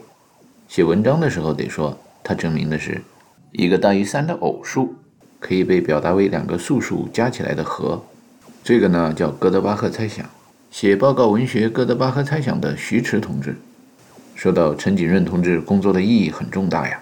伟大的数学家弗里德里克·搞死说过：数学好比科学的宫殿，数论好比宫殿里的女王。哥德巴赫猜想好比女王皇冠上最大的一颗明珠。记不清这原话怎么写的了，反正就那么个意思吧。在二十世纪的七八十年代，报告文学《哥德巴赫猜想》让许多老中的儿童心中可是也涌起了许许多多的猜想啊。”没有单位的数加减，这就是数论中的运算的开始。加减引申出了乘除，然后乘除又演变出了平方开方，再把这些数字运用到现实生活物质世界中，求个什么面积、体积啊，然后有了积分、微分，这真的都挺对偶的。活在东方的世界里，大家总是说要做对的事，不能做不对的事。没有单位的数，一二三五。不能跟一些有单位的数，一米、二米、三米、五米相加；一二三四五米也不能跟一二三四五平方米相加。不管多少多少米或者多少多少平方米，也不能跟多少多少米除以秒相加，都是因为不在同一维，也就是不在同一个向量空间。还有米和秒，一个时间的单位，一个空间的单位，当然也不能相加，这也是因为不处在同一维的原因。爱因斯坦的相对论的坐标系 x y z t，这些坐标轴中单位为米的 x y z 和单位为秒的 t 向量空间中的数既然不能相加，那么在笛卡尔坐标系中的 x 轴的一二三四五跟 y 轴的一二三四五和 z 轴的一二三四五也是不能相加的。大家都属于不同的单位、不同的种类、不同的维，也就是不同的空间。把多维的数字像排兵布阵一样分行分列地排列起来，形成的表示复杂物质的多维的行列式或矩阵。当行数和列数不相匹配的时候，这些物质也是不能相加的。比如，一个三行四列的矩阵只能跟一个三行四列的矩阵相加；三行四列的矩阵不能跟一个三行九列的矩阵相加；三行四列的矩阵加三行九列的矩阵，数学老师说这种运算无意义。或者说牛头不对马嘴，不同种同类的物质对不上，中间就会产生一些间隙，也就是空、悟空、真空。算术老师或者数学老师还喜欢说的一种无意义的运算，是 x 除以零。在笛卡尔坐标系上想绘制 x 除以零的公式的曲线，可以先画出 x 除以零点一，然后再画 x 除以零点零一。然后再画 x 除以零点零零一，零加的越来越多，以此类推下去，就会发觉 x 除以零等于 y。这就是零这个数字奇妙的地方，它是真正的通到不同的空间、不同的维的枢纽。如果说到空、悟空、真空还神通广大的话，那就应该算是各种坐标系中的零点。比如大家说宇宙中开尔文体系开始温度的绝对零度是达不到的。绝对真空，也就是绝对密度为零，这个在实验室里边也是做不到的。质量绝对为零，这就是光子啊、重粒子啊，许许多多人们理论上假想的玻色子。用大白话说，它们都是悟空子、数子、量子、数量子、幻想子、想象子。反正，在精神世界中，它们没有质量。用语言语音考古来计算的话，在古代人的科学中，他们就是古人常说的神。但是在现实生活中，它们又不可能没有质量，因为受周围有质量的环境的影响，所以就是宇宙背景辐射。在李维东望远镜中欲练神功，需要悟空，能够看见一群小孩们有这么一个画面：哎呀，谁放了屁，好臭啊！有一个小孩在屁股后面抓了一把，然后拿到鼻子前闻了一下，严肃地说：“哎，我什么也没闻到啊。”后来，这个小孩成了姓某名某字某某的名演员。另一个小孩也把手掌张开，仔细地看了一下，然后以严肃认真的科学态度说：“这个手的密封性能不太好啊，气体好像是封不住的。你抓一把，你也不一定能闻到什么气味嘛。”这哥们儿后来变成了姓某名某字某某的某某某实业家。在场的知识分子笔杆子就多了，有人写文章。分析否认放屁的儿童的心理，大意是说：“此地无银三百两，邻人阿二不曾偷。”这哥们儿后来变成了姓某名某字某某的某某有名的心理学家。还有另一在场的儿童，根据气体在大气层中、自然界出入人体的可能性和实验现象，写出了一些关于练气功、做武侠、发内气，以至于用气动能源控制电动能源，最后以蒸汽变成生物电，能够剑气冲天，到处砍火焰刀和六脉神剑的故事。然后这哥们儿就成了姓某名某字某某有名的某某某大文豪。仁者见仁，智者见智。不同的观察者用不同的坐标系得出不同的结论。在李卫东望远镜中回望历史上的大神、大仙、大偶像、大英雄，在儿童们的眼里都来自于儿戏之中；在将来的儿童们的眼里，甚至宇宙也是来自儿戏之中。编程语言学多了的儿童会深深地感到宇宙是一个大的电脑，正像莎士比亚会觉得世界是一个大的舞台。有许多让演员上场和下场的进口和出口一样。To see a world in a grain of sand, and a heaven in a wild flower. Hold infinity in the palm of your hand, and eternity in an hour. 在宇宙中每个儿童或演员 手里拿着的玩具或道具中，或者每个程序员编出的 object 物件、对象、结构 data structure class。种和类这一维一维的思维中，又套着一个个小小的宇宙，一个个 universe，一个个对立统一。这就是二十一世纪以后大统一的宇宙观。宇宙中充满了有机和无机的生命，这就是二十一世纪以后大统一的生命观。宇宙中的时间其实从来就是不连续、小包装的，没有起点也没有终点。这种用上帝的语言写成的谜语。其实，在二十世纪，人们开始播放越来越多的高清晰度的电影以后，早就应该揭开了。庆幸的是，所有的谜底揭开以后，绝大多数没有猜到谜底的人都能想得通，其实谜底挺有道理的。二十一世纪以后，大统一的时间观就是：时间只不过是排得很紧密的一些零星的画面，在自然界中的拍摄速度可以远远高过每秒二十四幅、四十八幅、五十幅或六十幅。以及更高、更高、更高，自己心里设定的拍摄速度。三叶虫和恐龙，它们的终点被李卫东望远镜看到了，它们自己从内部看不到时间的终点。它们以后的许多物种，在将来的时间段看，就找不到三叶虫和恐龙的起点了。徐徐而来，惊天动地，渐行渐远。万事万物源于空，皆是空，归于空。天地变化之为用。在天为玄，在人为道，在地为化。不知道哪年哪月哪一天的哪个上帝写下那么一段语言，在李卫东望远镜里看见一群儿童解释上帝的谜语。天地，那就是乾坤；变化，古文叫做易；《黄帝内经》又偏要说读成用。按语音考古的法则，大概就像拉丁语里边一个单词有阴性和阳性的读法，易阳性的时候要读成用。有一个儿童眼里边老觉得。看见浅浅的泪水中泡着花粉和小虫子在做布朗运动，于是后来他变成了研析超级弦理论的大师。天空中充满了弦，玄乎的东西。量子也就是数字，被有的人称作弦，或者可以念成弦乐器的弦。意味的现状的时候，在空中轻轻的一拨，就能产生震荡和频率，震荡起来像波浪一样。有时正成一个圆圈，就成了环。有时像漩涡一样旋着，密度变大了又成了颗粒，或者线状物不连续极短的时候，也像颗粒和灰尘。人们看着天空，有时会有理想、梦想，有时也会有幻想、妄想和遐想。研究数字的还会有哥德巴赫猜想、狄拉克的巨大数字假想。有的儿童会对另外一些儿童分享他们的思想：“哎呀，在天为玄，在人为道，在地为化。”其实，中国古代的科学定性分析还是不错的，真的非常的准确。可惜定量分析到后来比西方落后多了。玄生神，道生智，化生五味。天上的玄产生的神，定量分析的话，体重应该约等于零吧？用国际度量衡标准来测定的话，神的质量差不多就是零千克。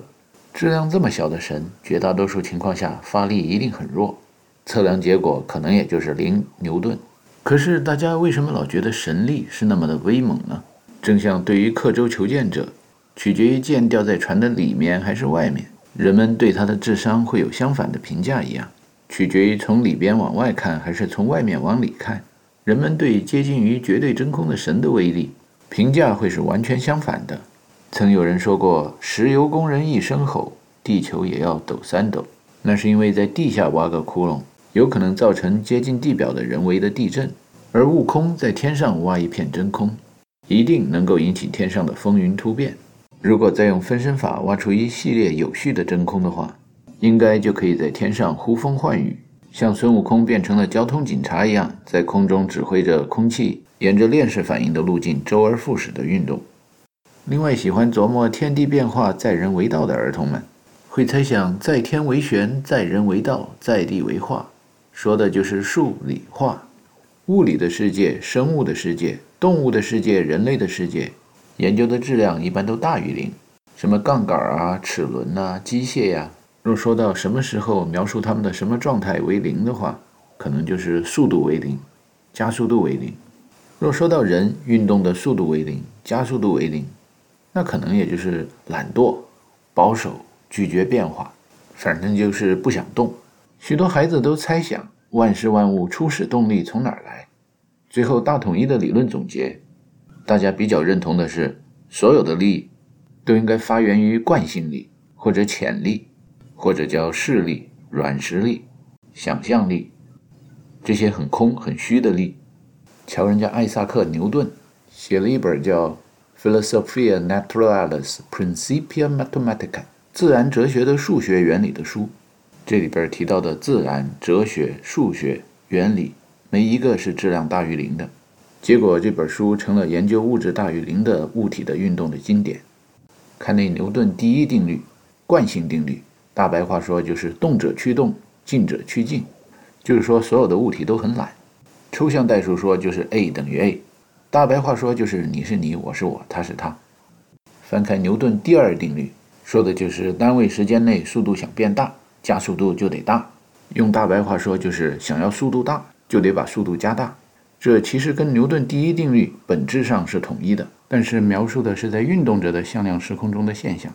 用抽象代数来说，也是 A 等于 A，你是你，我是我，他是他。想不劳而获变着法儿骗你钱的时候，就像牛顿想多挣稿费。就把牛顿第一定律换一种方式说出来，于是就有了牛顿第二定律。牛顿第三定律说的是作用力等于反作用力，就好像欧几里得几何里边说线段 AB 的长度等于 BA。牛顿第三定律只是把牛顿第一定律中的自对称换成了镜像对称，所以科学的巨匠其实高明就在这儿，只是把惯性、惰性这种每个儿童耍赖皮的时候都有的坏脾气。啥也没说的那么换来换去，解释上帝在自然界写下的谜语，就被人崇拜佩服了那么好几百年。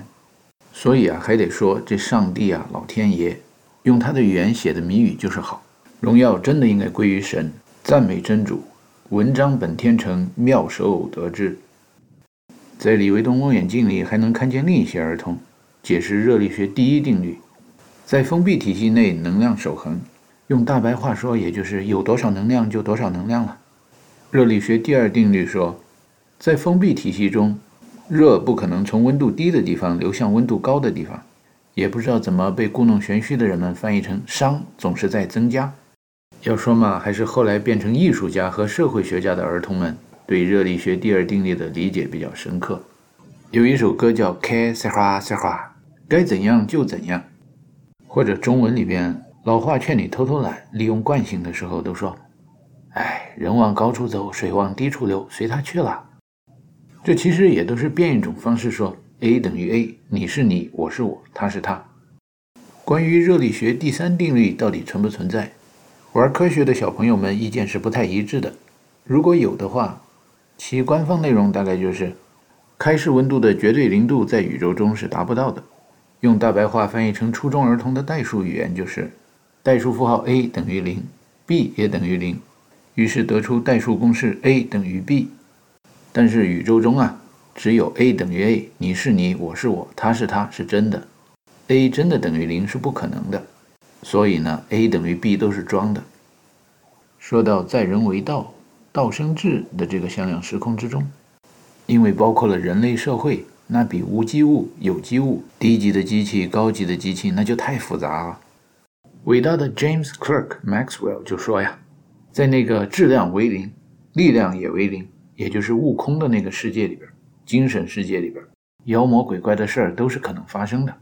比如你在一个大的封闭体系里边，隔出一个局部的小的封闭体系，那么大的封闭体系里边遵从的热力学定律，在小的封闭体系里边都是可以违反的，因为那个妖怪也就是真空啊，可以躲在里边捣乱。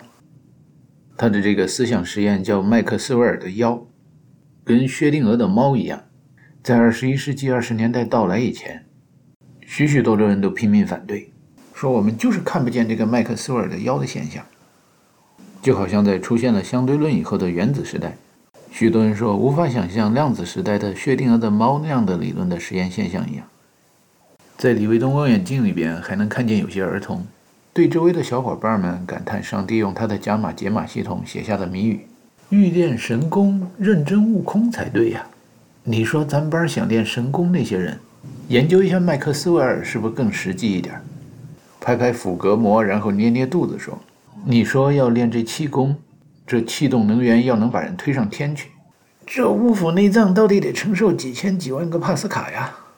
应该还是电动能源比气动能源能量密度高一点吧？”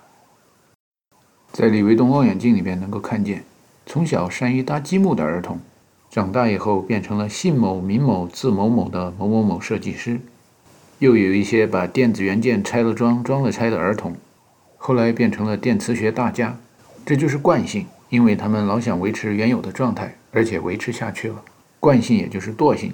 有些家长和老师说这些孩子懒惰贪玩，贪玩的孩子对军事感兴趣。没听社会上时髦的说法，去找武穆遗书，到新华书店买《孙子兵法》去了。贪玩的孩子欲练神功，想增加威力，没跟着千军万马去挤独木桥拜师学艺，到新华字典和新英汉字典上查单词去了。功力大概就是威力吧，威力英语叫 power，它属于哪一维呢？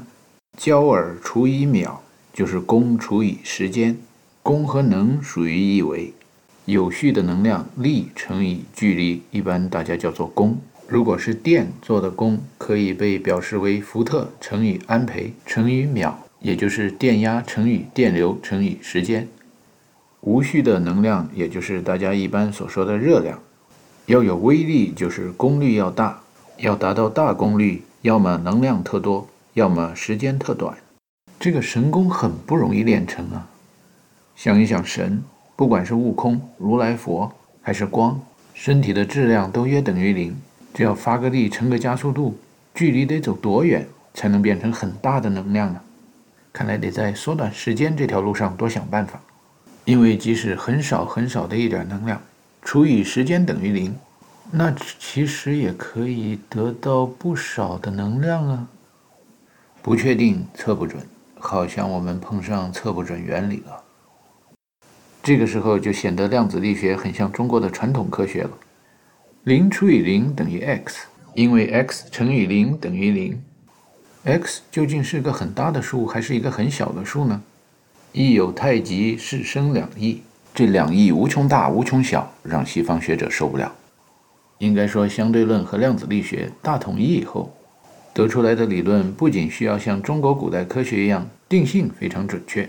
包含群论的抽象性、随机和概率，而且还需要像现代西方科学一样，充满了严格和慎密的逻辑，要有足够的 rigor、logic and proof，能够定量，在格物致知的情况下，能够测出数论中简单的数字。欲练神功，在缩短时间上想办法，还有一个可以利用到的公式，就是 x 除以零等于 y。在电磁学中，其实就是电磁感应。当电流沿着 x 轴的方向唰的流过去，感动了周围空间中的以太、空子、光子、玻色子、悟空和神，大家都在垂直的方向受到一个向外推的力，然后排起队来，这就叫磁场。这就跟山洪雨水从河道里边哗的流过去，边上的空气也就变成风，把周围的所有物体垂直的方向往外吹，这是一个道理。自然界中处于不同状态的物体，也就是不同维、不同的向量空间里边的物体，互相之间都会有感应，电磁感应、光电效应，这是费米子和玻色子之间的感应。风和雨，见风就是雨，这是液体和气体之间的感应。费米子比如电子，质量大于玻色子，流动起来感觉比磁力强得多。要加强磁力的话，就把电线绕成螺线管。这样电磁铁就形成了，很弱的力也就可以变成很强的力了。就好像在风和雨的感应中，如果把风绕成龙卷风的话，就可以把水吸上天了。这不同的感应，不同的物体牵着别的物体走，不同的物体纠缠着别的物体一起运动，也就是量子纠缠到底靠什么东西来纠缠呢？靠的就是悟空，也就是不同的状态之间的不连续状态。既不是费米子，也不是玻色子，那就是空；既不是风，也不是雨，那就是空；既不是液态，也不是气态，那就是真空。在笛卡尔坐标系里边，不管是 x、y、z，既不是正数，也不是负数，那就是零，就是空。在爱因斯坦的 x、y、z、t 的坐标轴里边，这个零点在哪儿呢？既不是过去，也不是将来，现在就是空。当然喽，既不是过去，也不是现在，这也是空；既不是现在，也不是将来，这也是空。还有从小到大，几何老师、解析几何老师说到什么线段、直线、x、y、z 坐标轴，从来没有说过他们中任何一个的直径大于零。我们的过去、现在、将来无时无刻不是空，大家也生活的蛮滋润的。在地为化，化生无味的向量时空里边。有着许多得电子失电子的化学反应。化学反应通过阿伏加德罗常数、摩尔当量和库伦常数等等等等一些奇怪的数量与物质世界量子纠缠在一起，形成能量密度极大的煤、石油、天然气。但是再往地球的深处走，土壤沉积压缩压强越来越大，加压以后变成岩石，沉积岩、变质岩、火成岩。地核里边压强太大，有的接着往里走。参加热核反应，最后全部变成铁系元素，产生磁极。有的岩石进不了地核，转头向外走，有可能变成侵入岩或喷出岩，从火山口慢慢溢出或剧烈喷出。不知道为什么，中国古代科学家、神学家，也就是电磁学家说化生五味，阴阳五行。日本武士通过北方少数民族传过去的说法，土水火风空。五轮书里边的提法很像希腊的古代化学。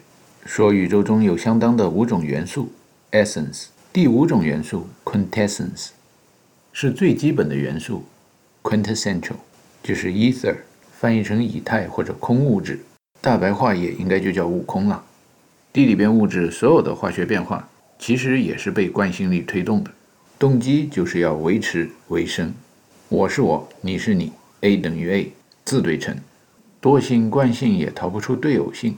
所以也有两条路，要想维持自己是自己，要么就变得像 DNA、晶体、岩石这样的结构，顽固不化，几千年不变，这样的生命特别长。不变也就是不动，不动了，不动了，不动了，真不动了，那就死了。所以啊，说什么东西永垂不朽了，说什么东西永生了，那东西在我们活着的向量时空内就真的死了。在量子时代的理解呢，就它也没真死啊。它只是活动的频率太慢了，咱们看不见；波长太长了，这波传得再远，咱们也感受不到。惯性、惰性，如果不走那顽固不化、又抽又硬的 DNA、晶体、岩石之路，就可以靠不断的变化来维持维生。自己是自己，我是我，你是你，A 等于 A，自对称。这种周期性的回到自己是自己的状态的变化，被人们称为是旋转三百六十度的旋转对称。大白话就叫新陈代谢，周而复始的循环，其实也可以形成链式反应。从低等的微生物到植物、海洋生物、两栖动物、爬行动物、鸟类、哺乳动物、禽兽、衣冠禽兽、君子、个人、集体、国家、自由贸易区，到将来大统一的队友的向量时空，都走着这条周而复始、不断旋转，自己是自己，我是我，你是你。A 等于 A，按照一定的频率维持维生的道路，而且这种频率是能够引起现代人和短期内的将来人感应、共振和激动的频率，至少吧，得在大家能够识别的频率段里，不至于让观众、听众感觉对牛弹琴听不懂。惯性就是惰性，惰性就是好逸恶劳，好逸恶劳就是老想着不劳而获。这样的动机是推动宇宙中的有机物和无机物、自然环境和人类社会发生、发展、变化的原因。这样，利和功和能、权力、利益和势力范围就都统一和对称了。李维东望远镜中还能看见一些儿童从来没坐过大卡车，站到车斗里边以后，车往前一跑，哗，全都摔跤了。当时真讨厌惯性力。后来这群儿童中不少人明白了，借助惯性力，实际上是一种一本万利、不劳而获的好买卖。顺水推舟、因势利导、借力打力，这都没费什么劲就把事儿办好了，多好！因为惯性力是一种虚力，虚力跟实力不一样，实力作用力等于反作用力，是对称的，一比一的买卖，没法不劳而获，总是一比一，也就是一除以一，也就是作用力等于反作用力。但是虚力、潜力、软实力、想象力、做虚功的力，产生势能的惯性，借助别的队友的向量空间，借助另一个变换的坐标系所产生的力。得到的收益不是一比一，也就不是一除以一，可以是某个数除以零，反正作用力不等于反作用力，所以能够利用惯性力，能够悟空，能够利用真空的力量，能够顺应潮流因势利导，能够借力打力斗转星移，不劳而获一劳永逸。总之，也就是知道怎么样能够长时间坚持下去，真正懒惰，是古往今来所有大英雄、大圣人、大神和大先知们的共同点。当然，宇宙中时刻上演着的儿戏，不管是多神圣的，即使是 Virgil 或者莎士比亚那样著名的剧作家写的，也有可能是闹剧、滑稽剧、恶作剧。有时看见与孙悟空，以为是真孙悟空，弄不好就假孙悟空。吴健雄、杨振宁、李政道搞科研出名的课题就是证明，在宇宙中原子核的内部，弱相互作用力是不对称的。弱相互作用力可以定义为。在原子核的内部，每一个个体自己做自己，A 等于 A，你是你，我是我，他是他。原子核的强相互作用力呢，可以定义为换个坐标系看，从外往内看，物以类聚，人以群分。原子核整个的群体抗衡宇宙中原子核以外所有的物质，自己要做自己，A 等于 A，你是你，我是我，他是他。这种情况下，弱相互作用力也是不对称的。但是，如果你想用这种弱相互作用力来不劳而获的话呢？这种惯性力是坚持不了多久的。原子核内部的弱相互作用力是使原子核裂变的主要原因。群的内部的惯性力，老想懒惰，老想不劳而获，结果群分裂了。所以，有的弱相互作用力啊，是窝里斗的弱相互作用力，把窝里的同伴都给惹急了。不劳而获从哪儿获呢？这就是为什么在封闭体系的内部，永动机是不可能造出来的。熵总是不断的增加，最后整个体系越来越混乱，越来越无序，也就是接近死亡吧。所以，想要利用不对称的惯性力，想要不断的懒惰下去，想要不劳而获，想要一本万利，想要少干活多拿钱，一定要选对了在不对称的哪一边。不劳而获的话，最好从外面空的那一面。获得能量，这样的生命可以维生维持，相对说来懒惰下去很久。欲练神功，努力悟空，犬子犬能，看破红尘。李卫东望远镜里边看见的，多年以后，仍然会有儿童评论着孙悟空如何没有逃出如来佛的手掌心的现象。如来佛如同宇宙的背景辐射一般，以弥漫、包围、打埋伏、布陷阱的方式传播。而孙悟空翻着筋斗云，无论是以几分之一的光速接近光速，或者达到量子纠缠的几倍的光速，仍然逃不出已经事先预备好、未发先至的如来佛的手掌心。量子通讯传播最快、最保密的方式就是不传，如同无为无所不为，不争天下莫与之争一般，让人感到出人意料，有点滑稽，却又是入情入理、意料之中的。一个儿童对另一个儿童说：“哎呀，没想到外层空间、太空真空中充满了以太，就好像空气中充满了空气分子一样，真是让人对之麻木不仁、不知不觉。另一个儿童说：“更让人没想到的是，这所有的真空对所有存在的物质充满压迫，才让它们能够保持聚在一起，不至于散开。真让人感叹：今日方知我是我。重力的本质其实就是空压迫着物质。”餐厅里边响起了 Terry Jacks 的音乐。Goodbye, my friend, it's hard to die when all the birds are singing in the sky. Now that spring is in the air, pretty girls are everywhere. Think of me and I'll be there. We had joy, we had fun, we had seasons in the sun. But the hills that we climbed were just seasons out of time. We had joy, we had fun, we had seasons in the sun. But the hills that we climbed were just seasons out of time.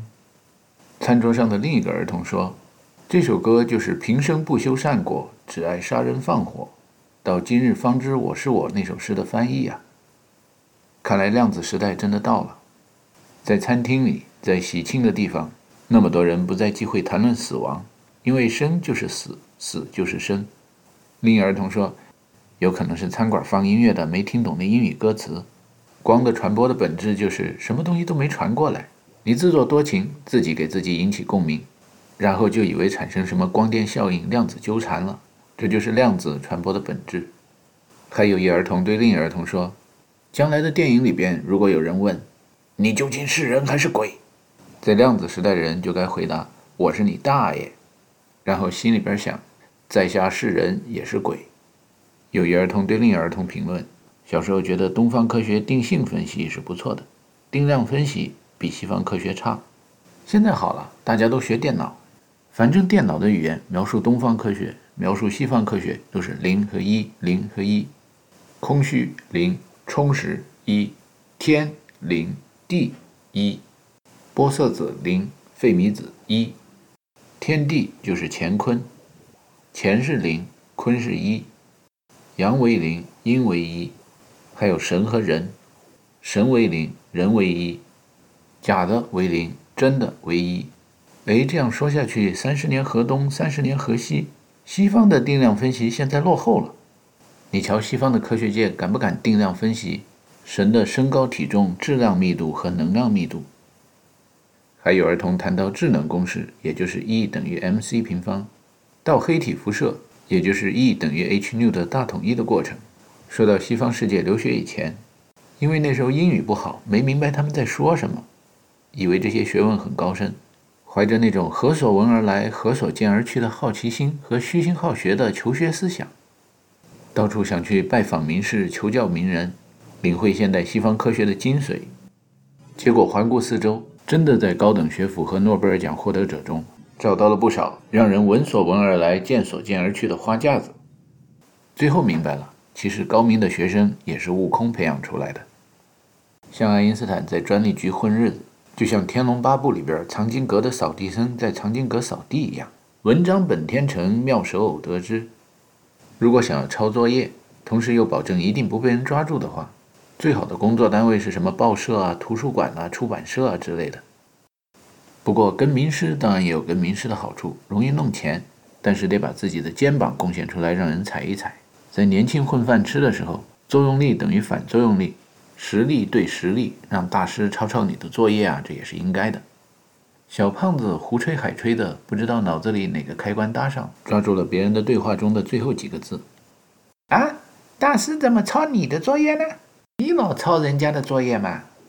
你跟我一样，我们都是超低空飞行的嘛。就听另一个儿童演员回答说：“嘿 嘿，还真是。我这一辈子遇上点什么好玩的神事儿，你好像老在场。”到北戴河碰上艾大爷，我们发誓这一辈子研究不出个什么东西来，也是你。到西藏说去珠峰的大本营，结果导游一看我们一车人的高山反应，说今天晚上你们就别想去定日了，我们还是改住日喀则吧。当时也是你安排的。一晃又过了几年，那天十二月七号，我们坐着夏威夷航空公司的飞机飞向珍珠港，去体会超低空飞行，结果身边坐着的还是你。小胖子大碗喝酒，大块吃肉的，一点量子纠缠的反应都没有。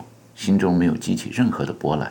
谈起另一些少年儿童的儿戏，说到大葱在少年时代从三楼摔下去的事儿，另一老顽童模仿另一小顽童的声音说：“哎，你们都快醒醒！大通一脚没站稳，从三楼摔下去，拽死了。”一群老顽童谈笑风生，不留神儿。旁边一小顽童说：“我操，雷响叔叔怎么那么逗啊？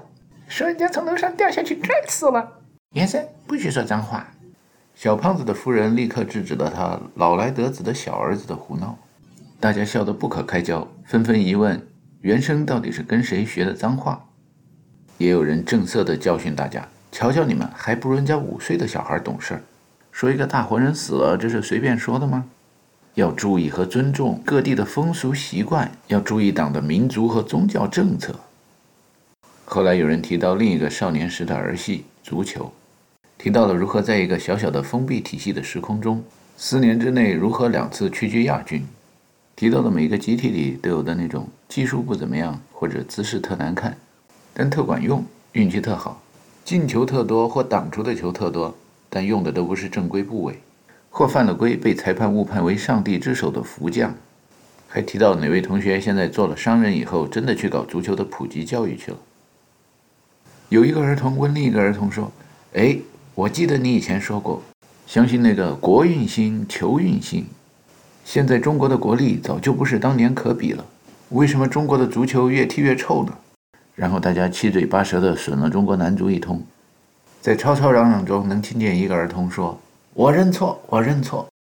中国足球要成世界强国，要成世界冠军，只有一个办法，就是改规则，学美国人那样自己发明一种足球比赛。”有别的儿童说：“这个办法可行，中国人如果发明一种足球，看谁花哨了半天不射门的话。”一定拿世界冠军。之后再谈点什么科技技术的进步啊，人民生活的改善啊，然后就各自回家了。天下没有不散的宴席，茫茫人海，川流不息。天下熙熙，皆为利来；天下攘攘，皆为利往。出了门之后，川流不息的人流，大群分成小群，大部队分成小部队，大流分成支流，最后一股细细的支流。进入一个苦海无边、逆水行舟的宇宙。一个儿童跟另一个儿童说：“再多陪他一程。”两人谈起了人生能有几回搏的话题。抽象的说，当然就一回，因为多年考证下来，人固有一死。具体的说，人的一生有无数次拼搏，生命不息，战斗不止，因为人生是一场血泪的战斗。有的时候欢笑，嘿嘿嘿，那是因为看见地铁站里。有人骗人去接受胎教幼教的广告，亏他们说得出来，人生还有起跑线和终点线。两个儿童谈起了一辈子遇见过的偶像、状元、国士、院士、群众演员、懒汉和超低空飞行者，只觉得新生婴幼儿两小儿辩日的那种人生起点线，如同宇宙背景辐射一样，是可以在质量为零、密度为零、从古到今弥漫着的任何一个宇宙。不同的量子的、原子的矩阵向量时空中传播的。在乾隆年间，一个叫克里斯蒂安·哥德巴赫的德国人有过一个猜想，结果在粉碎四人帮以后，二十世纪七八十年代，千千万的中国儿童心中扎下了根。在李维的望远镜中，不知道后代的儿童看见这种现象会作何感想？也许古今中外环境的改变、生物的进化、人类的文明、社会的进步，都来源于宇宙的布朗运动中。某些黑暗的角落里，一些比花粉和微小的颗粒更不起眼的、接近真空的小儿们的猜想，看见天冷了，大家都往洞子里边跑。有的小孩猜想，也许我可以搭个洞。后来那个小孩长大了，就成了有巢氏。看见打雷闪电了，引起森林大火了，大家都四散而逃。有的小孩猜想，如果我能点火灭火的话，是不是会对自己人的谋生有很大的帮助？后来，那个小孩成了随人氏。到了二十世纪，有了原子弹。有人问爱因斯坦：“人们在第三次世界大战中会用什么武器对阵？”据说他的回答是：“我不知道人们会用什么武器打第三次世界大战，但是我知道第四次世界大战人们将会用棍棒和石头开战。”这话吓得世界上绝大多数人不敢在家开发原子能，好像以为原子能只能爆炸才能产生、投入应用一样。这就是西方的全球毁灭猜想。最后说，还是东方的儿童比较乐观向上。对宇宙和世界的结局没那么悲观，没有起点，没有终点嘛，怕什么？幸好还有咱们住在三零幺寝室的哥们儿有那三零幺猜想，不然这个原子能和量子能飞入寻常百姓家，还不知道等到猴年马月呢。一个儿童问另一个儿童：“是不是想玩新时代两弹一星的游戏？”不，新时代全球化了，原子和量子，地下和天上一起开发能量，一人万担，满天繁星，天下兴亡，匹夫有责，瓜分天下，人人有份儿。应该把开发原子能和量子能的使用说明书传到所有第三世界国家人民手中，这样才像中国古代的四大发明，还有中国古代别的棋牌游戏的发明。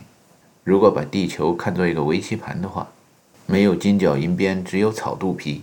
你说这世上留下来的有什么可争的呢？另一个儿童回答道：“大家只能争势，只能争软实力了。那么大家都不劳而获，劳动成果从哪儿来？”另一个儿童说：“劳动成果应该从永动机来。”我还没完全听懂啊！你真有把握永动机能够造出来？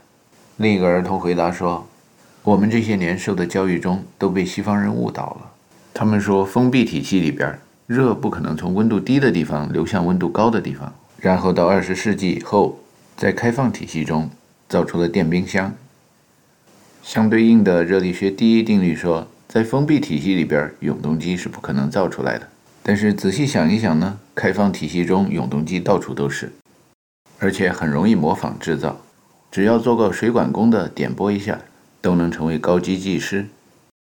永动机不是产生能量的装置，是一个吸收能量然后放出能量的链式反应装置，是一种能量交换中心。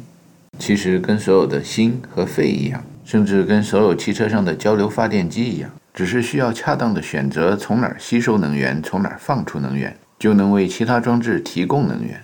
能量也本天成，妙手偶得之。从老天爷那儿偷电是取之不尽、用之不竭的。这是量子能。呼风唤雨的机器，长年累月在链式反应中不断的消耗物质，这是原子能。当中国人新时代的几十大发明——太极动力源和呼风唤雨器，能够像电视、手机、加油站一样普及，能够在太平洋诸岛 （Polynesia、Micronesia、Micronesia、Indonesia） 推而广之以后，我们就可以坐在亚洲原地不动，告诉所有去西方寻找新大陆的人们：更新的大陆在亚非拉呀！可以提醒学习西方稀缺资源经济学的人们，每个成年人的体重换成质量乘以光速的平方，等于几万到十几万个广岛原子弹的 TNT 当量。整个大气层储藏的能量换算成风能，无法汇总，不计其数。在地球上的任何一个地方，资源是不可能缺乏的，只是需要建立能量交换机制。最好玩的是，如果以后有人请西方二十世纪搞科学的，不管是教廷派、学院派、好莱坞派还是硅谷派，加上诺贝尔派来招摇撞骗的时候，我们可以说：“哎呀，我们把这游戏规则全改了。以前呢，这个比赛规则是按照牛顿那么说的，踩着别人的肩膀往上爬，看谁更能争，谁更能抢，发表文章啊，申请专利啊。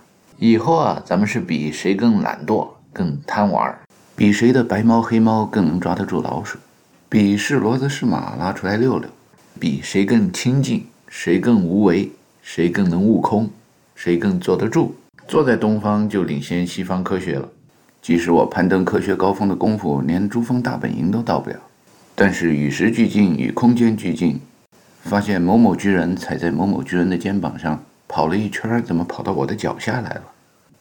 咱们还可以比一比写的公式啊，看谁的更加简单易懂。